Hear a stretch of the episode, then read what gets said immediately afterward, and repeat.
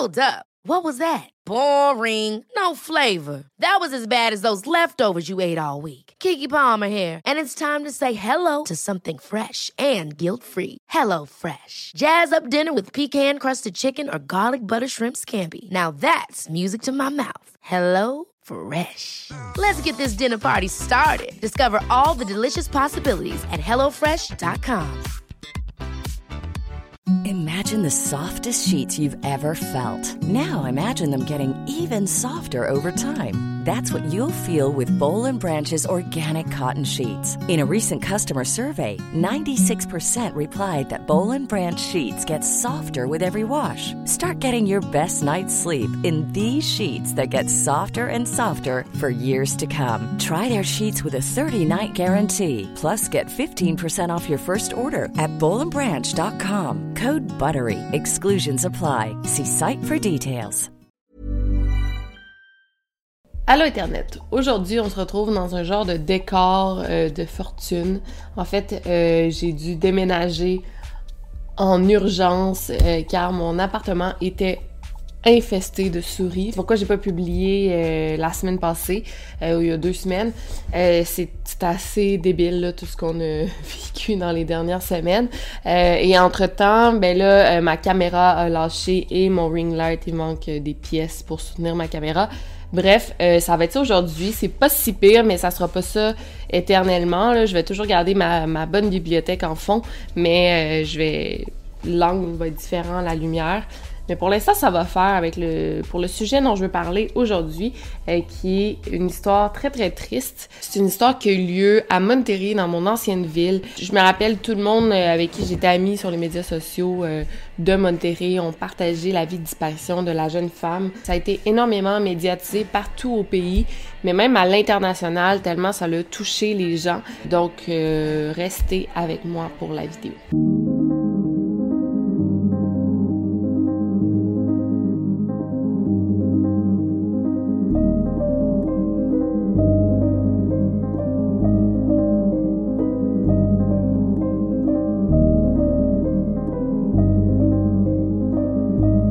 Le podcast Over and Out. Donc, avant toute chose, j'aimerais vous parler de Debani Escobar. C'était qui? Qu'est-ce qu'elle faisait? Elle avait quel âge? Donc, Debani Susana Escobar Basaldia est née le 4 septembre 2003 dans la ville de Monterrey, au nord-est du Mexique. C'est la fille adoptive de Mario et Dolores, en fait, c'est la nièce de l'un des parents, mais on ignore pourquoi ils ont adopté Debani. Anyway, ces détails-là, on l'a appris durant l'enquête, puis c'est pas fou l'important que ses parents soient des parents adoptifs. Au moment des faits, elle a 18 ans, et ce qui est quand même ironique, c'est qu'elle étudiait en criminologie quand tout ça est arrivé.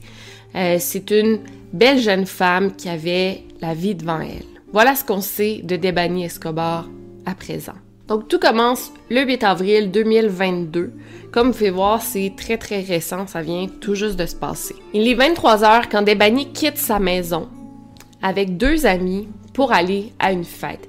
Elle est avec ses deux amis, ben, son amie Sarahi et l'ami de son amie Yvonne. Faut dire que Debani connaissait Sarahi depuis seulement trois mois et elle venait tout juste de rencontrer Yvonne cette soirée-là, donc c'était relativement des nouvelles amies. Donc la fête était supposée avoir lieu dans le quartier de San Nicolas, qui est euh, un quartier relativement sécuritaire, pas plus que d'autres quartiers plus sécuritaires, mais c'était quand même sécuritaire. Donc les filles ont pris un taxi, sont arrivées à 23h30 dans le coin du party.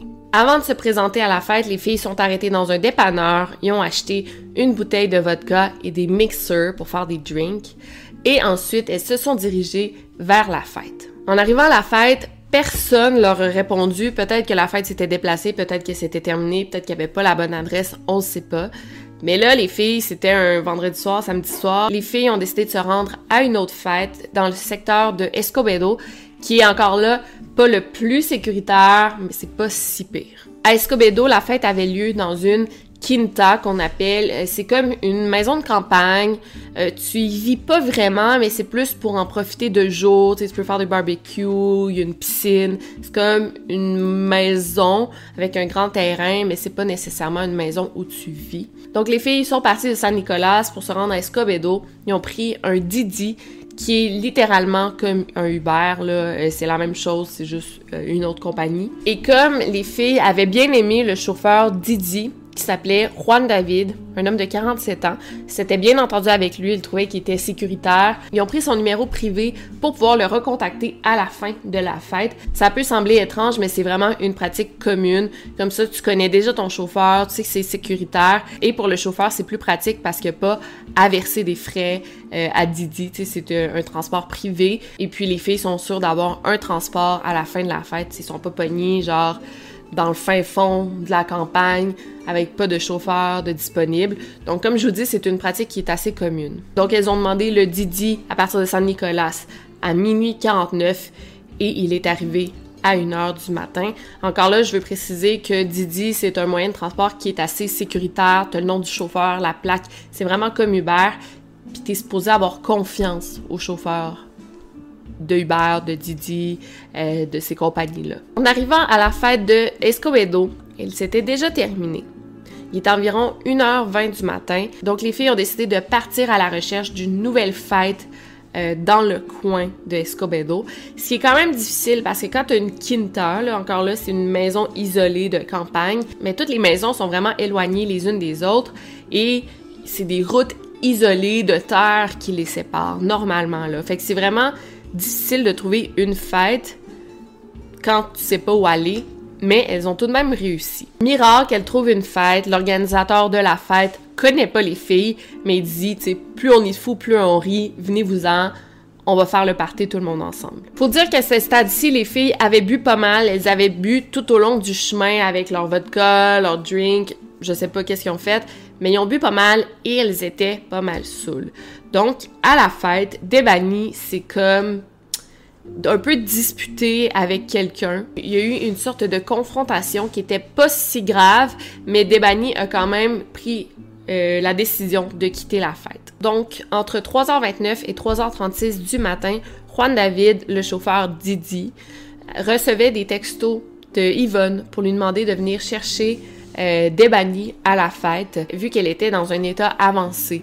elle était vraiment en état d'ébriété, mais les filles décidaient de rester à la fête, elles voulaient pas revenir tout de suite. Donc Juan David est arrivé à 3h54 pour aller chercher Debani, qui, selon ses dires, euh, elle était vraiment saoule et limite agressive. Elle voulait absolument retourner à la fête, elle voulait pas partir. Puis là, c'était comme Juan David qui devait s'occuper d'elle, puis elle était complètement saoule. Il savait pas vraiment quoi faire parce qu'en plus, l'adresse que Debani lui avait donnée, elle était erronée.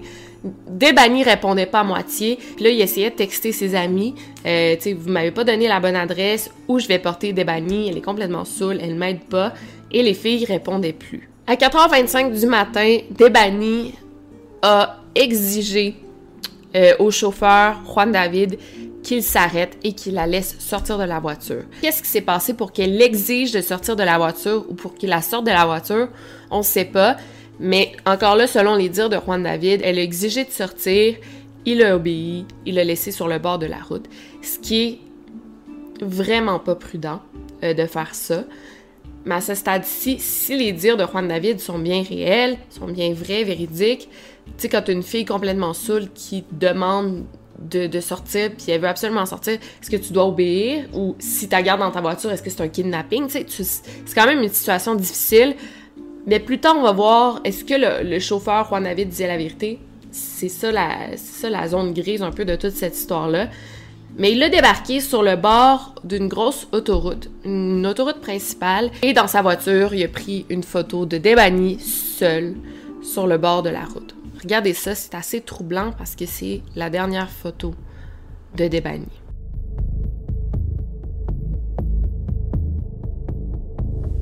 À 4h26 du matin, il a envoyé cette photo-là aux amis de Debani en disant, tu je viens de la sortir, je sais pas quoi faire.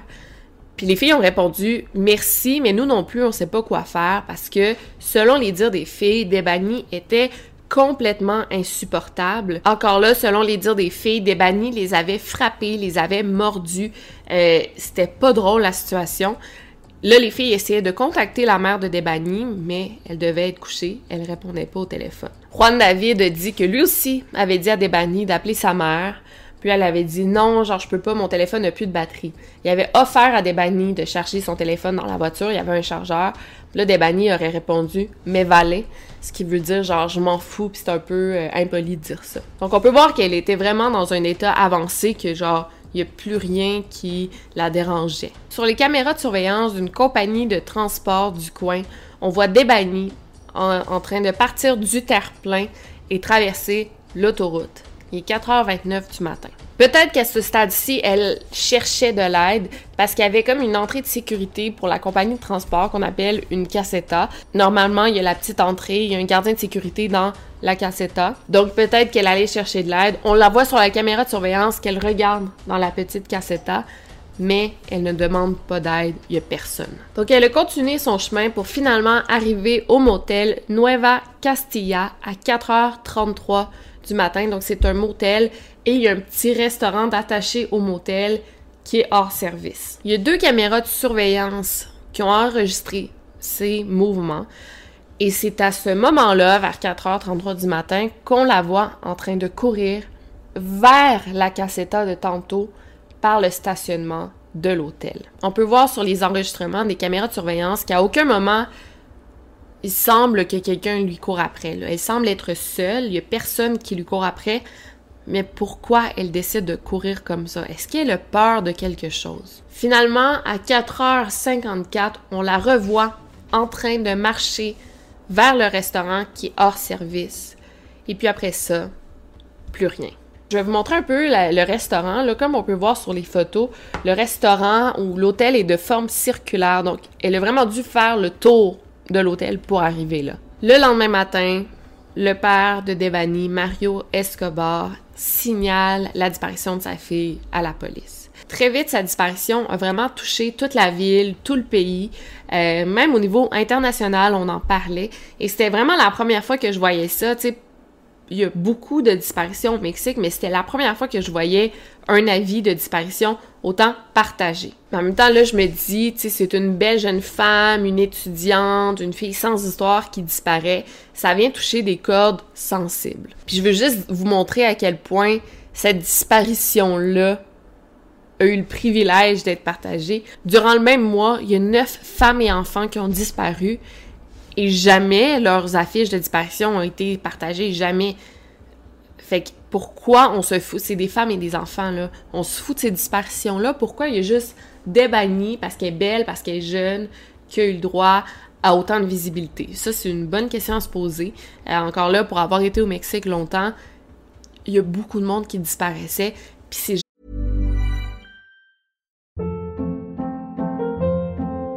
Hold up. What was that? Boring. No flavor. That was as bad as those leftovers you ate all week. Kiki Palmer here, and it's time to say hello to something fresh and guilt-free. Hello Fresh. Jazz up dinner with pecan-crusted chicken or garlic butter shrimp scampi. Now that's music to my mouth. Hello Fresh. Let's get this dinner party started. Discover all the delicious possibilities at hellofresh.com.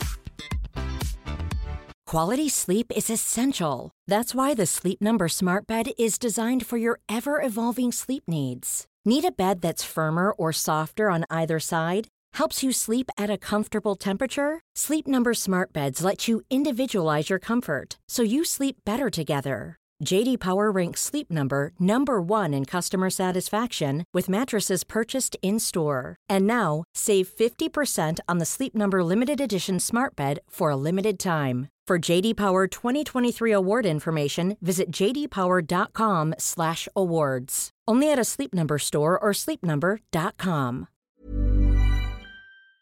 gens-là avaient souvent même pas le droit à une affiche de disparition. C'est même pas une photo, même pas il n'y avait pas le droit à un avis de disparition non plus, mais là Debani, c'était comme ça a été vraiment hors norme, si je peux dire, là, ça a été vraiment du jamais vu. Donc le 12 avril, le chauffeur Didi Juan David a été interrogé par la police, mais il y avait littéralement aucune preuve contre lui donc il a vite été libéré. C'est vraiment bizarre toute cette histoire-là parce que quand on regarde la dernière photo de Debani, elle tourne clairement son dos au chauffeur. Est-ce qu'il aurait dit ou fait quelque chose pour la choquer?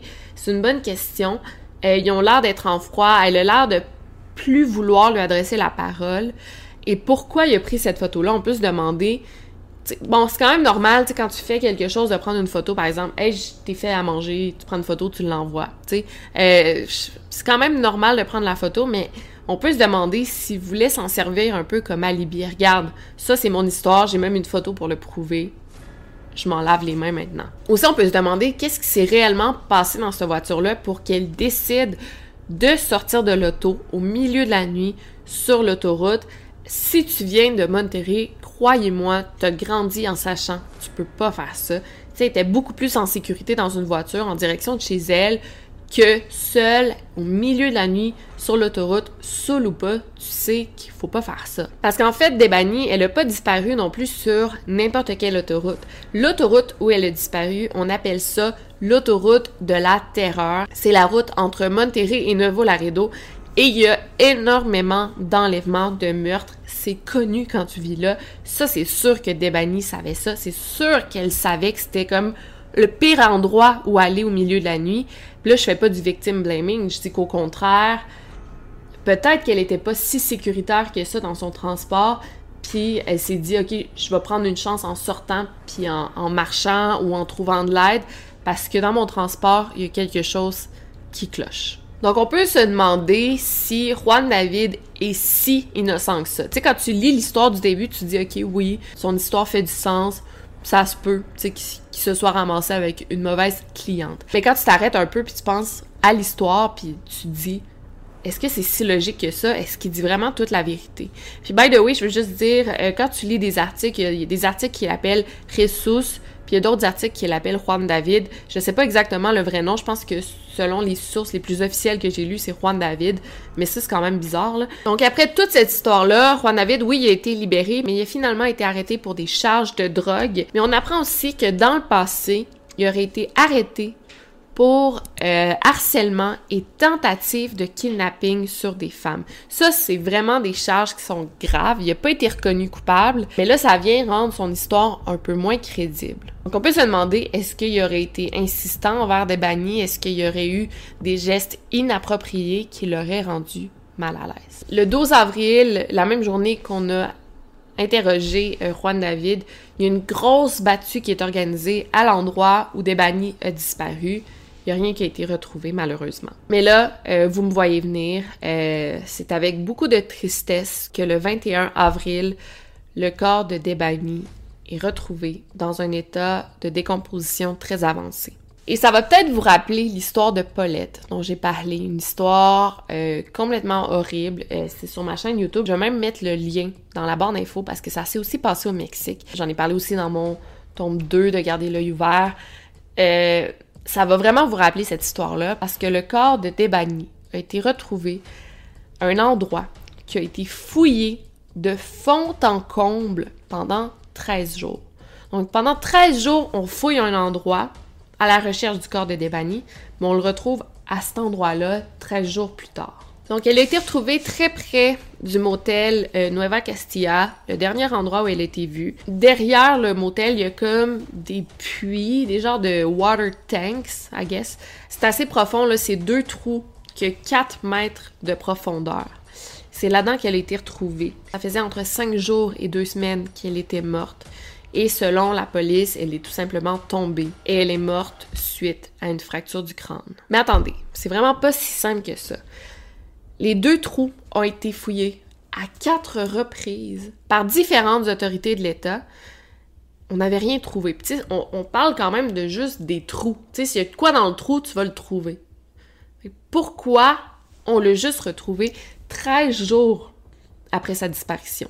Selon le département en charge des recherches, selon eux, ils disent qu'ils ont décidé de euh, fouiller ce trou à nouveau parce que des employés du motel se plaignaient d'odeurs nauséabondes qui venaient de, de cet endroit-là. Mais là, tu peux vraiment te demander pourquoi ils l'ont pas vu avant. Tu sais, à Monterrey, on parle de température de 30 à 40 degrés Celsius en avril, durant le jour. Il y a un gros soleil qui plombe. Si elle avait été dans le trou, voyons, on l'aurait pas trouvé avant. Les recherches étaient concentrées à cet endroit-là précisément. Il y avait des chiens, il y avait... Qu'est-ce qui s'est passé? Est-ce que l'État nous dit toute la vérité? Environ un mois après la découverte de son corps, la famille a exigé à ce qu'on fasse une deuxième autopsie, mais cette fois-ci, il allait aller au privé pour faire ça. Ils ont eu raison de faire ça parce qu'on a eu un résultat complètement différent. Donc écoutez bien ça, on va vraiment en apprendre plus sur la mort de Debani. On apprend dans la deuxième autopsie que Debani aurait été violée alors que ça disait pas du tout ça dans le premier rapport. Deuxièmement, on dit qu'elle aurait été frappée à plusieurs reprises. Elle aurait été frappée au front, aux deux yeux, au nez, aux lèvres et à la tempe droite par un agent mécanique contondant. Et c'est ces coups qui auraient causé sa fracture du crâne. Donc, on est loin d'une chute accidentelle, c'est une toute autre histoire. Donc, ça vient complètement contredire le rapport de l'État qui disait qu'elle était tombée, elle s'était fracturé le crâne, même à un moment, ça disait qu'elle s'était noyée, alors que là, on est en train de réaliser qu'elle était morte bien avant de tomber dans le trou. Et ce qui est le plus horrible dans tout ça, vraiment, c'est que le père, Mario Escobar, il a partagé les résultats de la deuxième autopsie avec l'avocat du bureau général de l'État de Nuevo León, l'État où Monterrey est. Et ce directeur général-là, il a leak les informations que le père lui a données au journal El País. Fait que les informations de la deuxième autopsie ont été rendues publiques à cause d'un politicien d'État. C'est complètement ridicule. Le 1er juillet, le corps de la pauvre Debani a été exhumé pour en faire une troisième autopsie maintenant. Et on a finalement conclu qu'elle était morte par asphyxie, par suffocation. Donc, on a bloqué ses voies respiratoires. Maintenant, dans la troisième autopsie, on détermine qu'il n'y a aucune preuve qu'elle aurait été violée. Fait que là, encore là, on contredit la deuxième autopsie. Mais là, on dit qu'elle aurait été asphyxiée par submersion dans l'eau. Donc, on l'aurait noyé carrément. Euh, donc, c'est vraiment fou. Qu'est-ce qui s'est passé? Et là, plus on enquête sur cette affaire-là, plus on découvre des affaires. Tu sais, par exemple, vous vous rappelez, je vous avais dit que Debani, elle s'était disputée à la fête avant qu'elle disparaisse. Donc, les autorités ont maintenant rendu public euh, une vidéo de caméra de surveillance où on voit Debani à la fête à 3 heures du matin qui s'enfuit, qui court et il y a un homme qui lui court après qui l'attrape et finalement elle se fait encercler par six autres personnes. Et ça, c'était quelques minutes avant que Juan David vienne la chercher et l'embarque dans sa voiture.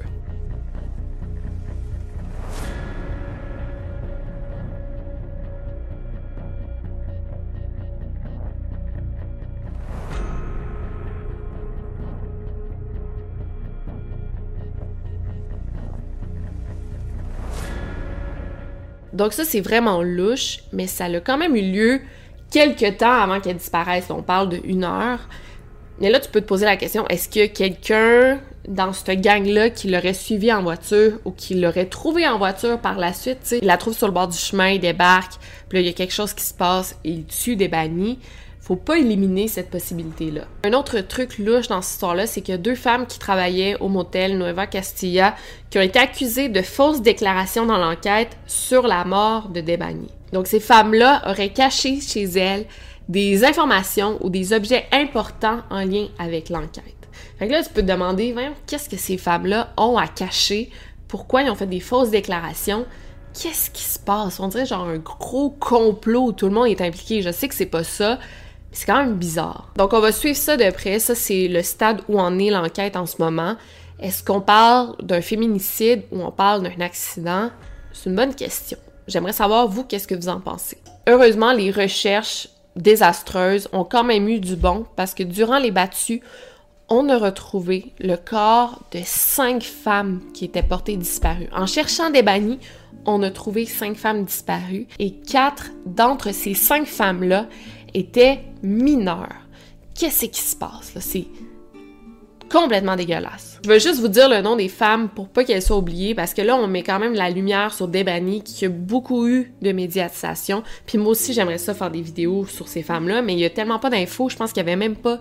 Euh, oui, il y avait un avis de disparition, mais sais, on n'en sait rien sur elle, là, puis je suis plus au Mexique, mais je vais vous dire leur nom. Donc, il s'agit de Irlanda Marcela Ramirez Martinez, de 14 ans, Ingrid Guadalupe Castillo Rios, de 15 ans, Brisa Anaí Porras Cerda, de 16 ans, Jennifer Nicole Almaguer Vargas, de 14 ans, et Irma Hernandez Course, euh, qu'on n'a pas son âge. Je veux juste vous dire aussi pour terminer qu'en ce moment, au Mexique, il y a 95 000 personnes qui sont portées disparues à l'heure qu'il est. Puis ça, c'est des personnes qu'on a reportées à la police, qu'on a signalées.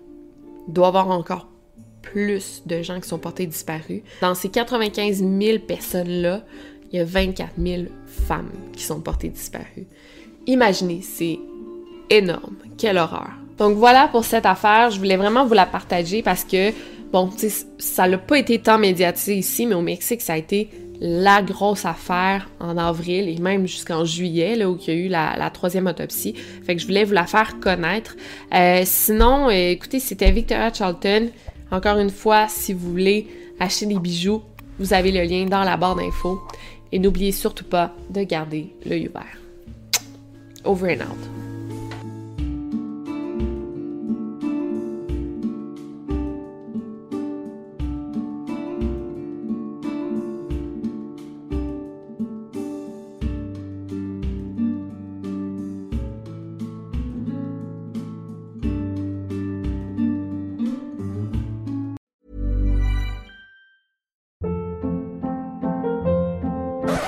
Hold up. What was that? Boring. No flavor. That was as bad as those leftovers you ate all week. Kiki Palmer here, and it's time to say hello to something fresh and guilt-free. Hello Fresh. Jazz up dinner with pecan-crusted chicken or garlic butter shrimp scampi. Now that's music to my mouth. Hello Fresh. Let's get this dinner party started. Discover all the delicious possibilities at hellofresh.com.